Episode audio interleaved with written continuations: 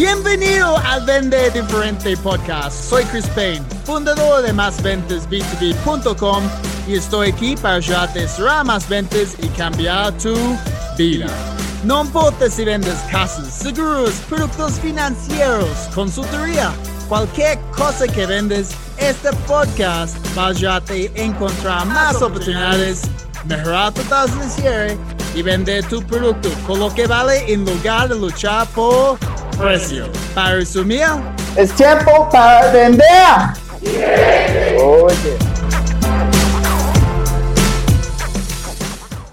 Bienvenido al episodio número 38 del Vende Diferente Podcast. Soy Chris Payne, experto en ventas B2B y estoy súper contento que estés aquí conmigo. Si es tu primera vez, no olvides escuchar los otros episodios, pues hay 37 y si te gusta el contenido, por favor, es muy importante, puedes dejarme una calificación uh, y comentario en iTunes o YouTube. De esta manera, podemos ayudar a las otras personas a encontrar el podcast, aumentar sus ventas y lo más importante, chicos, cambiar su vida. El tema de hoy es hablar en público, ¿ok? Muchas personas no les gusta hablar en público.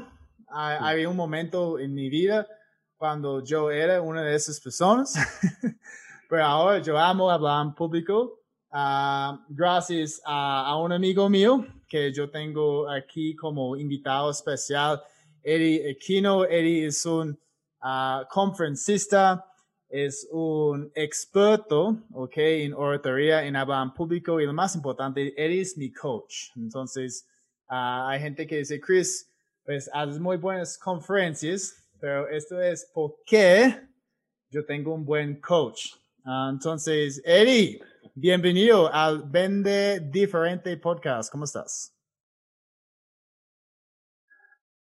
Muy bien, Chris, muchas gracias. Muy entusiasmado por la recomendación que haces, de verdad.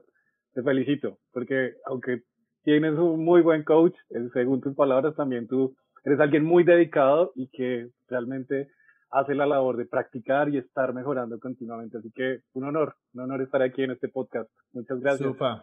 No, pues yo estaba, pues siempre quería invitarte y obviamente ese es un tema uh, muy importante para muchas personas porque generalmente la gente no le gusta hablar en público, uh, la gente tiene mucho miedo de esto. Um, y incluso chicos, yo era así. Uh, les cuento cuando me mudé a Colombia, pues en ese momento pues no tanto porque ya estaba dando muchas pues presentaciones en el mundo de las ventas, pero conferencias es algo diferente porque de repente pues eh, podemos estar enfrente de una junta directiva de cinco personas, pero es, es un escenario diferente estar enfrente de mil personas, por ejemplo. Y eso es cuando yo empecé a, a buscar personas para ayudarme con la manera en que yo estaba manejando un público grande. Y fue precisamente en 2016, yo creo que yo conseguí una oportunidad para dar una charla para ProColombia. Uh, ProColombia es una entidad gubernamental aquí en Colombia um, responsable para ayudar a las empresas um, exportadores a entrar a mercados en el exterior. Uh, y esta fue una charla súper importante y y ProColombia básicamente me dijeron, Chris, tienes esta charla de cuatro horas enfrente de muchos empresarios. Si te vas bien, ok, tú vas a hacer una conferencia uh, principal para nosotros y viajar por toda Colombia. Y entonces yo, había mucha presión eh, para, obviamente, tener un muy buen desempeño y, y, entregar algo de mucho valor, de alto impacto a esos empresarios de, de ProColombia. Um, entonces, antes yo contraté a Eddie, hicimos varias sesiones um, y pues obviamente después de entregar la charla, todo fue bien. Gracias a muchas de las herramientas que yo aprendí de Eddie y ahora estoy en mi, mi cuatro años con ProColombia dando conferencias uh, en muchas ciudades y, y de verdad ha sido una experiencia muy bonita, pero todo comenzó con pues, esta primera charla y, y, tenemos que siempre estar preparados y hacer cosas diferentes. Um, entonces, Eddie, en términos de hablar en público, pues yo estaba diciendo que muchas personas tienen miedo de esto. ¿Por qué la gente tiene miedo de, de hablar en público? Bueno, Chris, es, es la pregunta que realmente empezó a detonar toda mi investigación hace más o menos unos 10 años. Yo quería que todos mis estudiantes de oratoria pudieran ganar confianza. Yo de formación soy actor y soy director de teatro. Entonces, eh, a, partir de los ejercicios escénicos, deseaba que, que las personas se empoderaran, pero unos lo lograban, otros no tanto. En esa investigación y en ese deseo de que las personas realmente elevaran su autoestima, su autoconfianza, pudieran hablar con poder frente a un, a un un, a un público, empecé a encontrar algo que para mí en ese momento eh, fue una gran revelación, tanto para mi vida como para mis estudiantes. Y es el aspecto de la mente subconsciente. Empecé a encontrar que nosotros los seres humanos tenemos una mente. Esa mente no necesariamente está en el cerebro. Y que esa mente tiene unas memorias, tiene unos, unos recuerdos que algunos le dan poder y otros le quitan el poder. Las personas básicamente nos dejamos a veces llevar por el miedo a hablar en público gracias o por motivo de esos recuerdos, ¿sí? Como también podemos sentirnos en confianza, en seguridad y valientes de hablar en un público, también de acuerdo a recuerdos que sean agradables en cuanto a esas experiencias. Entonces, eh, si alguna de las personas que está escuchando este podcast siente ese pánico escénico, primero que sepa que es algo muy normal, bastante natural. Dicen los que manejan las estadísticas que el pánico escénico es más frecuente que el miedo a la muerte. O sea, es más normal que la gente tenga miedo que le sienta miedo al hecho de morir. Entonces, primero, que no se sientan como si tuvieran algo que no que fuera incurable o que es demasiado extraño en el con, mundo. Con, esto, con esto, Eddie, um, yo creo que es porque podemos ver el escenario, ¿cierto? Entonces, y, y, sabemos que vamos a subir el escenario, podemos ver la gente y luego tenemos que empezar con la charla y estamos Tal vez tenemos esas creencias limitantes en nuestra mente, pensar, ay, ¿qué tal si esto pasa? Si, si ellos no les gusta este chiste, um, si ellos piensan que mi tema es aburrido y, y en lugar de muerte, pues no, no podemos verlo. Sabemos que viene algún día, pero no podemos verlo y es por eso que, que tal vez tenemos más, más miedo de eso, ¿cierto? Sí, creo que es una cultura que poco piensa en la muerte aunque también tenemos mucho miedo en ese aspecto. Pero así es, así es. El público lo tenemos allí, lo tenemos mañana, lo tenemos en media hora. Sin embargo, el otro miedo, pues no sabemos cuándo va a llegar. Y realmente para el otro pensamos que no necesitamos preparación. Y ahí tocas un tema y, y es cuanto a las expectativas que tenemos de lo que va a pensar, de lo que van a opinar los demás. Y, pues hay varios instintos que son, que son fundamentales en el ser humano, como la aprobación o como hacer parte de una comunidad.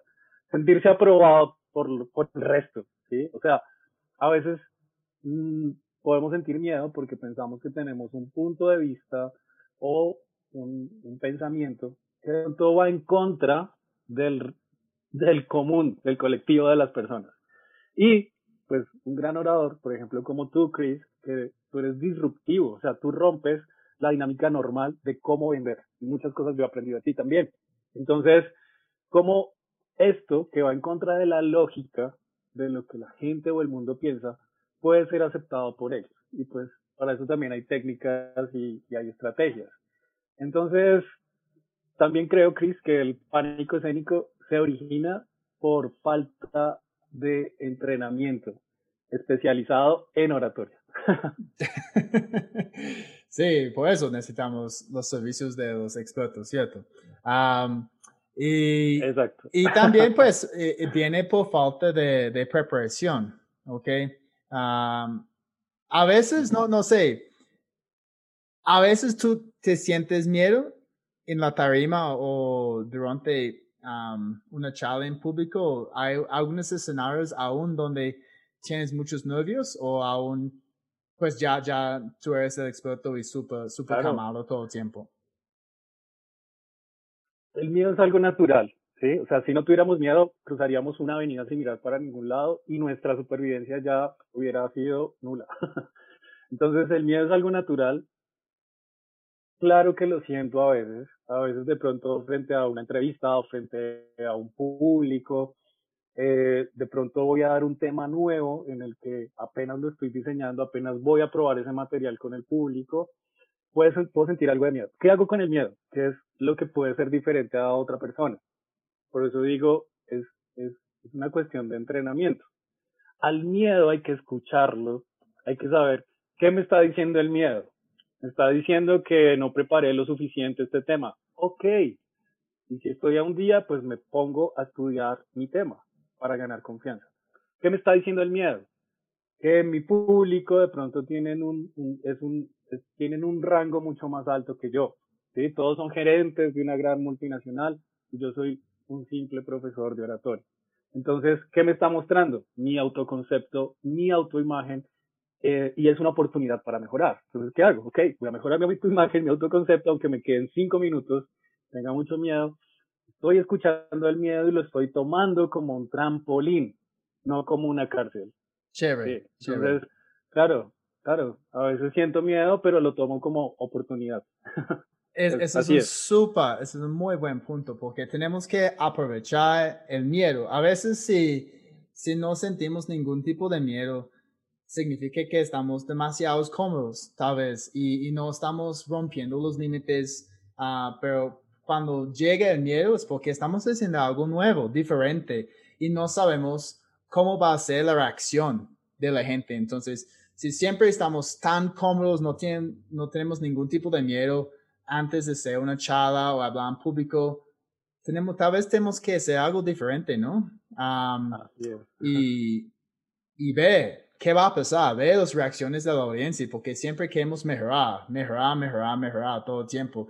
Hay, hay, había algún momento, este pasó el año pasado, um, la embajada de Australia, ellos me invitaron a participar en un, un congreso aquí en, en Bogotá, Colombia.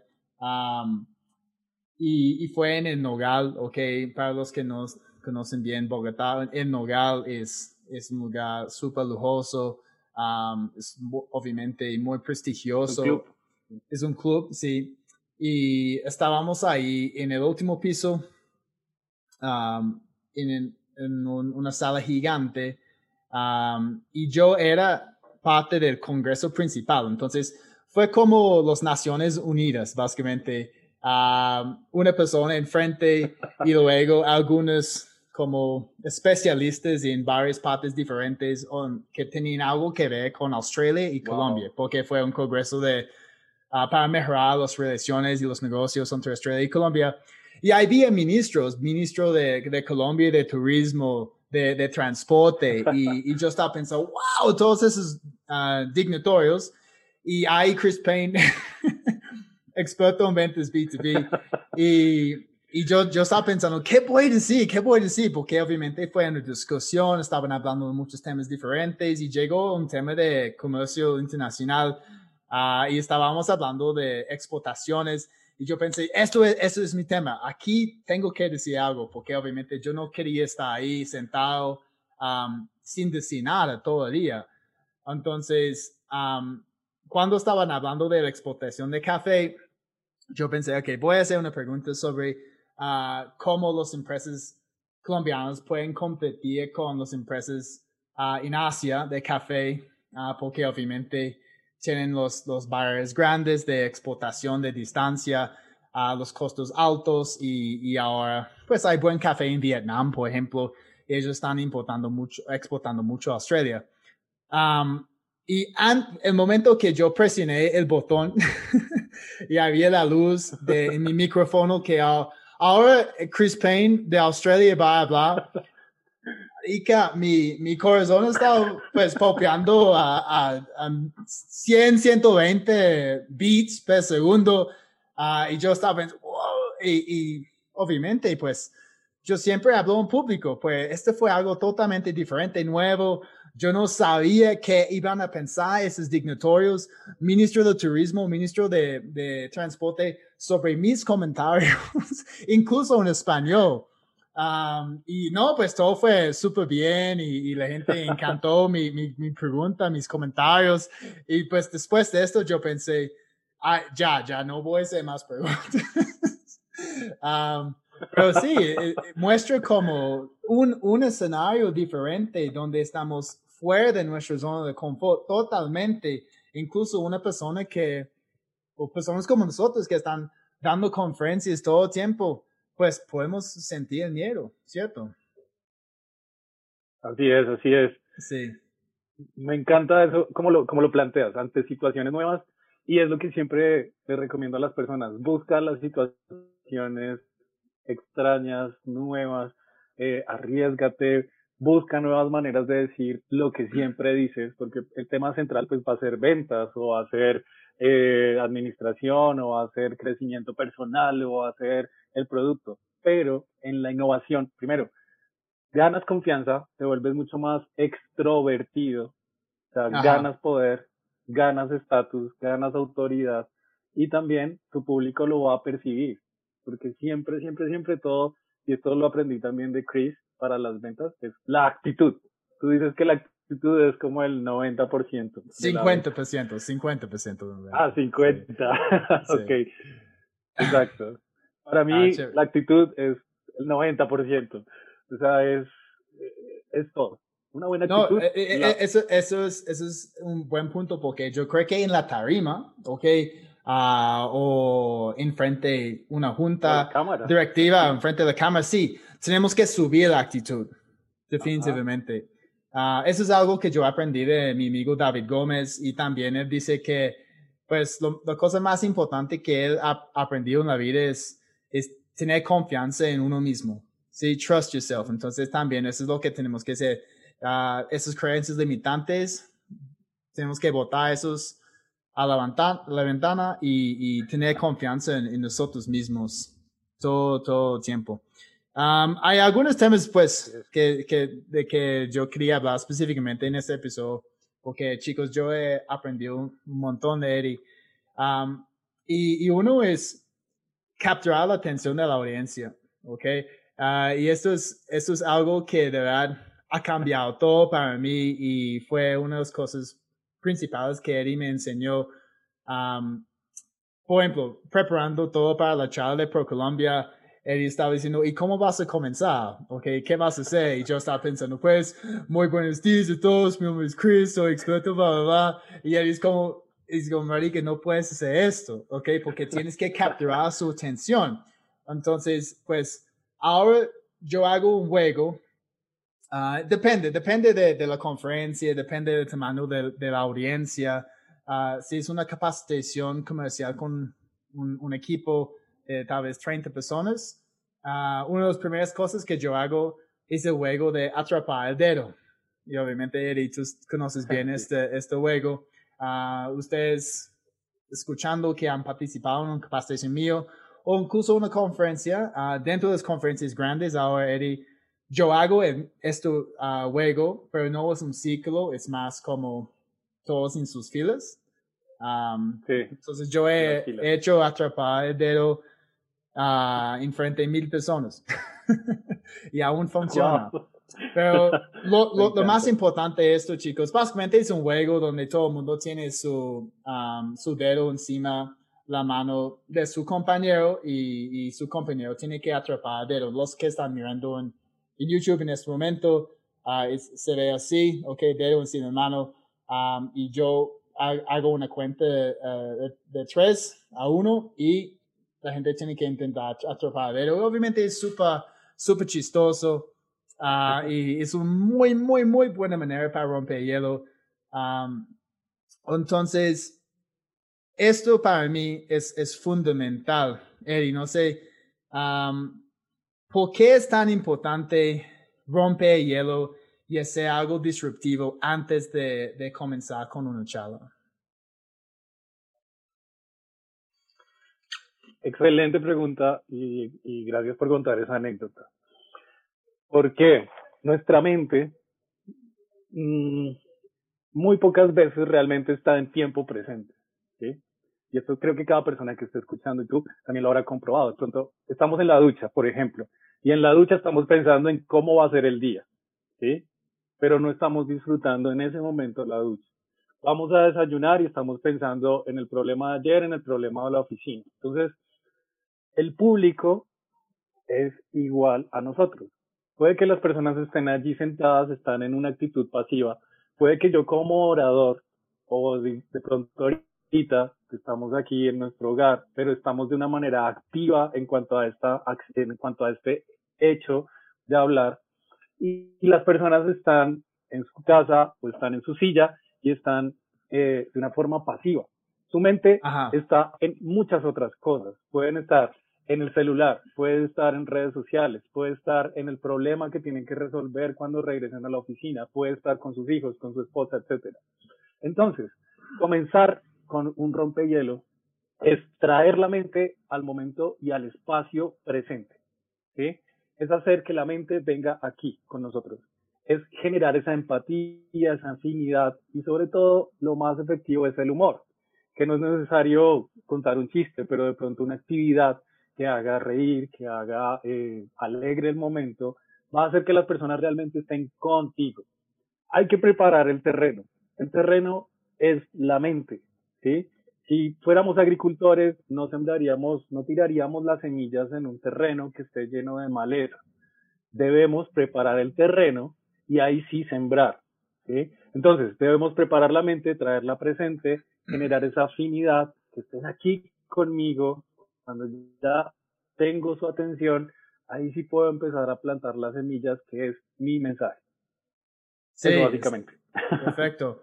Y incluso uh, depende del tamaño de, de, la charla, por ejemplo, um, cuando yo hago una conferencia grande, ahora yo hago otra pero como a medio tiempo, porque yo veo que um, y yo, yo hago cosas diferentes al principio. Sí, entonces después de, si yo hago una conferencia de, no sé, 90 minutos, después de 45 minutos, yo puedo ver que obviamente la gente, pues aún están poniendo mucho cuidado, pero algunas tal vez tienen distracciones, entonces, boom, capturados de nuevo con otra actividad donde tienen que participar. otro ejemplo de lo que yo hago en uno de mis entrenamientos se llama prospección profesional comenzamos el taller y yo digo, listo, entonces chicos, vamos a jugar un juego, se llama ruleta de contactos. Todo el mundo saca su celular, todo el mundo aquí con su celular, okay, y luego yo digo, listo, entonces ahora tienes que ir a la parte de, contactos, ok, en nuestro celular. les muestro aquí las personas viendo en YouTube, entonces los contactos, vamos a pasar por muchos contactos aquí y escoge uno, boom ahora vamos a llamar a esta persona y agendar una cita. Tienen tres minutos, vamos. Ah, y todo el mundo es como, ¿cómo, ¿cómo así? Tengo que llamar a esta persona y agendar una cita porque Chris, eso no tienes, y yo hágalo. Tienes que hacerlo. Ya, hazlo.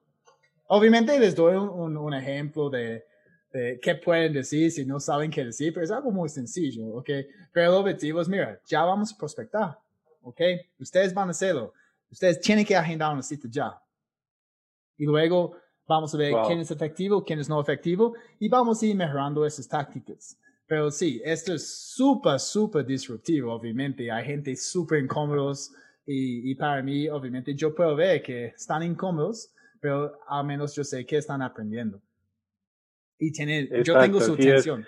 Hay que, hay que ser muy, exacto, hay que ser muy sensible a lo que el público nos dice, no con palabras, así eh, directamente, sino lo que nos dice su lenguaje no verbal, o sea, sus gestos, es decir, su rostro, su postura. Si ya vemos en su lenguaje corporal que la atención está disminuyendo, pues debemos hacer algo eh, que cambie la dinámica. Es decir, si voy hablando a un tono de voz así, pues de pronto levanto la voz, aumento la energía o de pronto empiezo con preguntas y retomo su atención.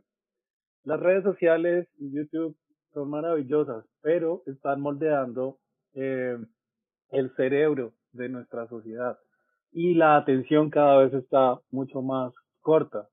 Y lo podemos ver, digamos, en canciones de hace 10 o 15 años, duraban el doble de tiempo de lo que duran ahora. Una canción ahora promedio puede durar dos minutos. ¿sí? Hace 15 años podría durar 4, 5 y hace 20 años podría durar hasta 8 minutos. Entonces, la atención cada vez es más corta.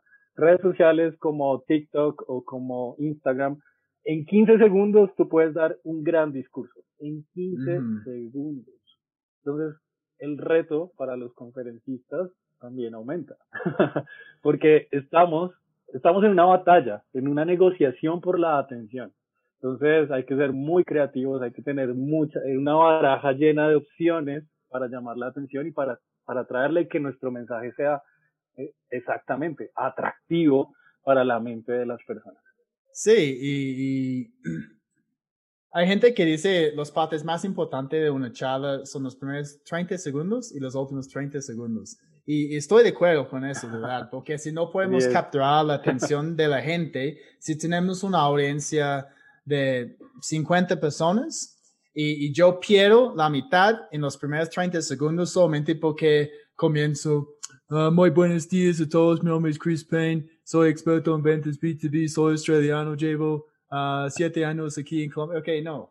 Eso, eso es, ya, ya estoy perdiendo personas. Entonces, tenemos que pensar bien, muy, muy bien, en cómo vamos a usar estos primeros 30 segundos. No, y no solamente para una conferencia. Yo sé que Eddie y yo somos conferencistas, chicos, pero una charla en público es una charla a más de dos personas. ¿Ok?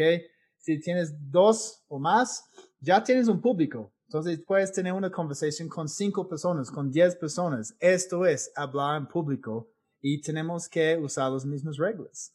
Entonces, ¿qué podemos hacer? Algunos ejemplos de lo que yo hago. Ok, comenzar con un chiste. Ok, hago, usar humor, como, como lo que estaba diciendo Eddie. una estadística. Comenzar con una estadística, dejar a la gente a, a pensar un poquito.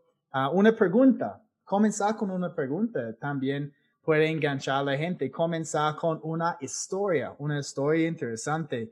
Uh, usar un poquito de empatía. Por ejemplo, uh, una amiga, una amiga mía se llama Natalia. Ella, ella es CEO de una fundación, se llama Niños sin Miedo. ¿ok? Niños sin Miedo. Y esta es una fundación dedicada ayudar a las niñas que están viviendo en, en partes pues desafortunados, decía, uh, en América Latina, uh, en pobreza extrema y obviamente están dispuestos de, de actos sexuales, de sexuales de obviamente familia, otras personas en estos, en estos barrios. y eso obviamente afecta mucho su vida física y mental. Y, y obviamente es una causa muy, muy bonita. Pero cada vez cuando ella comienza una charla, ella comienza con su propia historia cuando ella estaba violada en la calle en Argentina, en Buenos Aires, en Argentina. Y, y ella solamente con esta historia tiene toda su audiencia súper captivado y obviamente la historia está conectada con su mensaje y luego comienza a hablar más de lo que la organización está haciendo, pero sin comenzar con su historia personal y, generar esta empatía con toda la audiencia, ella nunca tendría el mismo impacto.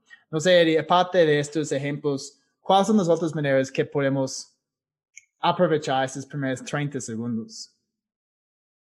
Bueno, creo que has mencionado varias, has mencionado casi cinco maneras de enganchar o de comenzar una, una charla, una conversación, una conferencia, porque exacto, público es una persona y ya. Sí. Hay otras maneras, por ejemplo, todo lo que es el lenguaje gráfico, metafórico, eh, parábolas, metáforas, eh, símiles, ¿sí? Sí. Ah, hay uno que a mí me gusta mucho, por ejemplo, de cómo crece el bambú. ¿sí? Si pasan seis años, no pasa nada y a los seis años el bambú por fin se eleva siete metros en cuestión de semanas. Y eso, por ejemplo, es un símil, pues una metáfora de la perseverancia, de la continuidad, de creer en los sueños, etc. Entonces uno puede tomar todas estas parábolas. De hecho, mm, los los comunicadores, los líderes de la historia más notables, que incluso partieron la historia, al menos en Occidente, hablaban en, con base en lenguaje gráfico, en parábolas. Y me refiero, por ejemplo, a Jesucristo, me refiero a Buda, ¿sí? Eran personas que hablaban con parábolas. Las parábolas tienen una magia en nuestro cerebro como público que nos lleva a nuestras propias conclusiones, nos queda grabado para siempre, ¿sí? Una imagen queda grabada en la mente más que de pronto una frase. A veces las frases las tendemos a olvidar, pero las imágenes no. Entonces, eh, todo lo que sea lenguaje gráfico como metáforas, parábolas, símiles, va a quedar en la mente subconsciente, va a ser llamativo. otra manera es referencias históricas. Podemos tener anécdotas personales como las de tu amiga, pero también podemos tener o contar sucesos históricos. Por ejemplo, tener, citas, citaciones también relacionadas con esas referencias. Exacto, citas. Una, una de que yo uso este, célebre. Que yo uso este Albert Einstein. Y él dice que la locura es seguir haciendo lo mismo y esperar resultados diferentes. Y eso es una manera para comenzar, tal vez mucha la gente comience a pensar, ok, ahora al menos sabemos que Chris va a hablar de, de, cosas diferentes o vender diferente o cómo conseguir resultados diferentes o cómo um, cambiar lo que estamos haciendo en ese momento. Sí. Sí, maravilloso, exacto. Podemos, o sea, hay infinidad, todo depende de la creatividad. Chris, la creatividad surge del compromiso. Cuando como vendedores, como conferencistas, como líderes, como padres, o sea, todos somos comunicadores, todos somos conferencistas, todos somos líderes, al menos de una persona. Eh, cuando hay un compromiso genuino por el logro de los resultados, de la meta, del objetivo, cuando hay un compromiso genuino por la evolución de las personas, la creatividad se dispara. Y vamos a encontrar las maneras innovadoras, disruptivas, impactantes de que, de que este público pueda realmente comprender la esencia de lo que quiero transmitir. Chévere, chévere. Y, y recomiendo a todo el mundo leer esta anécdota de, del bambú, del bambú japonés, ¿cierto? y, es obviamente es muy bonito y es una muy buena manera para explicar que específicamente para las personas luchando en sus primeros meses de ventas uh, o los emprendedores, ¿ok? Vamos a esforzarnos bastante, ¿ok? Um, sembrar, sembrar, sembrar, encontrar contactos, generar relaciones, pero tal vez vamos a solamente ver los frutos de todas esas actividades. Uh, pues en, en, términos de ventas, puede ser cinco o seis meses después, o en términos de emprendimiento, puede ser cinco o seis años después, porque es en ese momento que todo va a empezar a crecer rápidamente. Incluso, Eddie, um, hoy uh, vamos a empezar a promover mi nuevo libro, La Venta Disruptiva. Um, entonces, todos escuchando este podcast ya, pues, ya está disponible. Uh, y dentro del libro yo hablo de esta historia del bambú y, y yo menciono tu nombre. Está dentro del libro también. Entonces, chévere. Ah, wow. Gracias. Um, entonces, pues falta un poquito más de 10 minutos, entonces pues hay muchas otras preguntas que, quiero hacerte, pero obviamente um, varias personas escuchando ya están pensando, listo, entonces ya, ya sé cómo comenzar tal vez una, una buena charla en público uh, con algo diferente, pero ¿cuáles son las otras uh, características o atributos de una, una buena charla? Y una charla de impacto. Wow. Una charla memorable. Una charla de impacto. Maravilloso. Un discurso así como, no sé, como eh, yo tengo un sueño de Martin Luther King. Bueno. Um, wow, son, son tantas cosas las que hay que tener en cuenta, Chris. Son tantas cosas. La gente tal, vez, tal, vez, tal, vez, tal vez los, los tres más importantes, si hay tantos. Exacto, exacto. Ok, las personas pueden pensar que hablar en público es simplemente pararse, coger un micrófono y hablar con confianza. O pueden pensar, no, solamente es tener un símil, el símil del bambú. Sin embargo, hay otros aspectos que tienen mucha más información y más impacto, que uno es el sonido, la voz, o sea, cómo suena y el ritmo al que hablas, el volumen al que hablas, el tono al que hablas y qué transmite, qué emociones o qué atmósfera emocional puede transmitir tu voz y también tu gestualidad. Si lo dividimos en porcentajes, esto es de un autor que es un gran estudioso de la comunicación que se llama Albert Meravian, él dice que la palabra impacta un 7%, no más. Y es donde la gente a veces... Eh, eh, eso, eso es increíble, ¿no? Pensar en eso. a decir. Es como solamente 7%. Ah, porque antes yo, yo estaba pensando, obviamente las palabras son súper importantes y, y, nuestro enfoque generalmente está en las palabras o las personas que hacen obviamente guiones o están leyendo de, um, desde un teleprompter, ¿ok? Son palabras. Pero cuéntenos, ¿cuáles son las otras partes más importantes que las palabras? El sonido, o sea, la voz, tiene un impacto de un 38%. Ok, entonces es más importante cómo sueno, cómo suenan las palabras que las palabras en sí. Porque yo sé que cuando la gente habla demasiado rápido, este también muestra que, que están un poquito nerviosos, ¿no? Si estamos hablando muy rápido, queremos salir de este escenario rápidamente, bla, bla, bla. Ah, y hay gente que no van a entender todo lo que están compartiendo con nosotros. entonces tenemos que hablar más despacio, ¿cierto? Uh, y yo recuerdo específicamente en, en las sesiones de entrenamiento que yo hice contigo, uh, algunas técnicas en, cómo aprovechar tono de voz y que aún estoy implementando um, cómo hacer los, los descansos en, en decir una, una palabra como um, chicos, la parte más importante de este entrenamiento es implementación. ¿Ok? Cosas así. Para obviamente destacar implementación. Y, la gente sabe, ok, y esta es una, una manera para despertar a la gente. Propongo, dilo, di esa misma frase, pero sin ninguna intención. Dila Listo. super neutra. ¿Cómo sería? Listo, chicos. Entonces, la parte más importante de este entrenamiento es implementación. Bien, yo creo que las personas que están viendo esto ya notaron la diferencia, no necesita explicación. muy buen ejemplo, muy buen ejemplo, Chris. Entonces, mira, la voz, como sonamos, más todas esas técnicas, porque todas son técnicas que se pueden aprender, impactan un 38%. ¿sí? O sea, hay más información en el sonido que en la palabra misma. Y más importante que la palabra y más importante que el sonido es el lenguaje corporal. Es decir, mis gestos, mi postura, cómo me relaciono con el escenario, cómo me visto, ¿sí? cómo miro, en fin, todo eso tiene un 55%. Impresionante. Entonces, esos tres aspectos, así es, así es. Porque los que nos enseñaron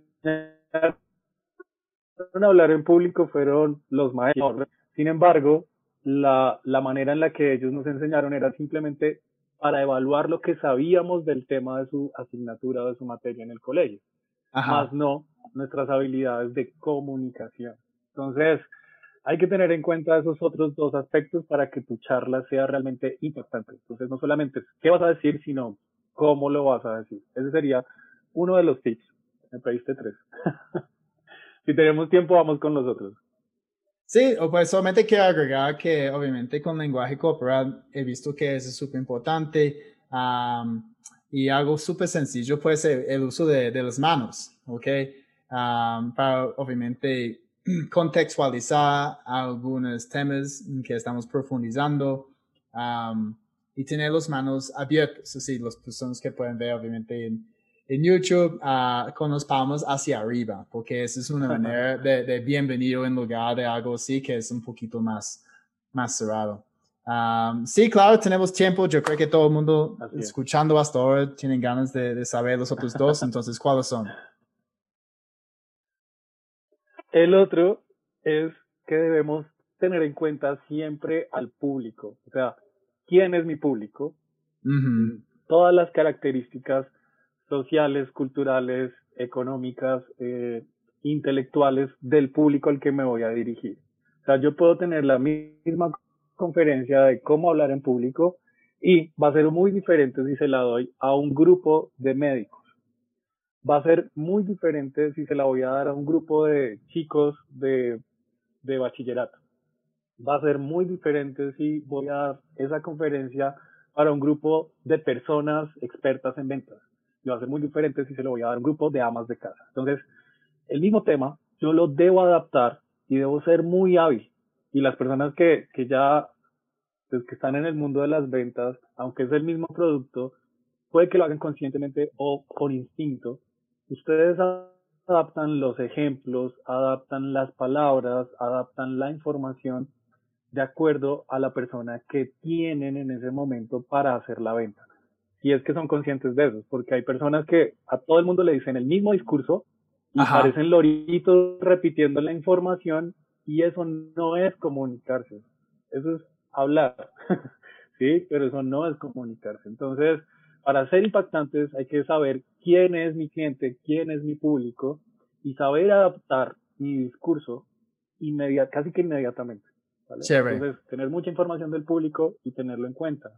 Eso es bien importante, chicos. Sí, porque y siempre tenemos que hacer una investigación de, de, nuestra audiencia antes de empezar a entregar contenido, interactuar con ellos, a encontrar algunos puntos en común antes de hacer una capacitación a un equipo comercial grande. Ahora todos, todos los participantes tienen que diligenciar una encuesta con algunas preguntas específicas uh, y luego dentro del entrenamiento yo tengo diapositivas con los resultados de la encuesta. Entonces yo estoy diciendo, es lo que ustedes dijeron a mí, ¿ok? Entonces ahora estoy obviamente contextualizando el contenido específico a, las respuestas de ellos. Esos son algunos ejemplos de lo que podemos hacer. Y entonces, son, son dos, ok, ¿cuál es el último, Eddie? Bueno, el último, déjame, déjame ver cuál sería entonces. Mm, wow. Yo diría que hablar en público y eso, eso lo, lo, pueden encontrar en varios contenidos de, de, mis redes sociales y en mis conferencias. Más que hablar en público es conversar en público. ¿sí? Ya pasó la era en la que hay un gran líder notable que tiene el gran posee, es el gran poseedor de todo el conocimiento y los demás deben aprender. El mundo cada vez está más informado y el público cada vez está más informado. Creo que la manera de impactar en el momento actual del mundo es conversando, es dialogando. Entonces va a ser fundamental que todo el tiempo estemos en conversación con la gente del público, que rompamos la cuarta pared que nos distancia de ellos, que nos distanciaba de ellos, que nos bajemos de la tarima, que hagamos preguntas directas, que miremos a los ojos, que hagamos comentarios frente a lo que las personas pueden aportar o pueden pensar y no creernos los únicos expertos en el tema. Todas las personas tienen algo que enseñar, algo que aprender. Sí. Hay que validar la opinión de las personas. Y así nuestro carisma y nuestro, nuestro, nuestro, sí, nuestro carisma, que es la capacidad de atracción, va a aumentar cuando le damos el valor a las personas. Sí, exacto, porque a veces podemos estar enfrente de una audiencia que tiene más experiencia que, que, nosotros en algunos temas y tenemos que reconocer que esas personas sí tienen mucha experiencia y tienen mucho para aportar a, a esta, esta conversación, como lo que estás diciendo. Y chicos, pues esta palabra ah. conversación es muy importante en las ventas porque ustedes, si están vendiendo a un cliente, ok, es menos probable que, que vayan a, tener éxito porque deben tener una conversación, ¿ok? No, no es, hola, ¿cómo estás? Aquí está mi producto, los atributos, ¿quieres comprarlo? No, es comenzar con una conversación, ¿ok? Entender la necesidad y luego encontrar, uh, obviamente, un momento para mostrar al cliente que esto es algo definitivamente que puede ayudarle. Super. Entonces, Eri, cuéntenos un poquito de, cómo podemos ah, estar en contacto contigo, dónde estás en las redes sociales y cómo podemos uh, pues, aprovechar tus servicios. Excelente, gracias Chris. Bueno, yo creo que en la descripción del video del podcast tú podrías poner el link, pero básicamente en Instagram me encuentran como arroba ed, así como se escribe con doble D y latina, guion bajo, Aquino, ¿vale? Así estoy en Instagram. Eh, en mi página web, que es www.ediaquino.com, allí ustedes encuentran información de, de los servicios del portafolio de capacitación, está el link para que puedan escribirme directamente a WhatsApp y allí ya podemos conversar sobre lo que necesites específicamente para, para ti como, persona o para, para tu empresa. Y en, en el aspecto de oratoria es lo mismo, www.ediaquino.com slash oratoria. Y allí vas a encontrar varias maneras en las que puedo apoyarte, como orador, como conferencista, eh, asesorándote, Básicamente me gusta acompañar a las personas durante cierto tiempo para que sus discursos, sus videos, sus conferencias sean realmente impactantes. Entonces no va a ser si te traigo clase y ya, sino que estoy pendiente de ti, ¿sí? Estoy pendiente de ti, ¿qué necesitas? Mejoremos esto, mándame un video, te hacemos esto, en fin, porque me interesa que las personas sean impactantes como Chris Payne. Super, gracias Eddie. Y no, súper recomendado chicos, incluso yo, yo creo que yo hice 10 sesiones con Eddie y fue obviamente durante 5 semanas, tal vez más, no recuerdo. Uh, pero sí, es un acompañamiento muy, muy bueno. Listo, Eddie. Entonces, la última pregunta, y esa es la pregunta que yo hago a todos mis invitados. Um, si tuvieras la oportunidad de volver en el tiempo y tener una conversación con Eddie Equino, que solamente tenía 20 años, ¿qué te aconsejarías? Wow. Wow, qué pregunta. A Eddie Aquino de, 20 años, ¿qué le aconsejaría? Eh, creo que dejara de pensar tanto en el qué dirán y fuera más genuino eh, con lo que siente hacer. ¿sí? Creo que eh, a Lady Aquino y a muchas personas nos ha detenido mucho ese aspecto de lo que opinan los demás, de lo que piensan los demás, de, lo que debería hacer. Y creo que debemos ser mucho más valientes al momento de, de manifestarnos en este mundo con el, propósito que sentimos independientemente de la tendencia cultural o de la familia o de lo que sea. Super, entonces incluso sí, muy, muy, muy similar a otro grande orator, David Gómez. él dijo, uh, trust yourself, okay, tener confianza en, ti mismo, que es básicamente uh, lo mismo. Entonces, super.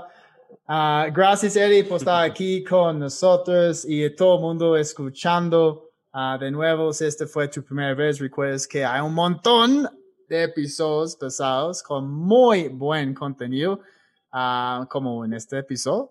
Y finalmente, te invito a mi página, másventasb2b.com, donde puedes inscribirte gratis en mi mini curso de ventas B2B y empezar a mejorar tus ventas de una manera inmediata.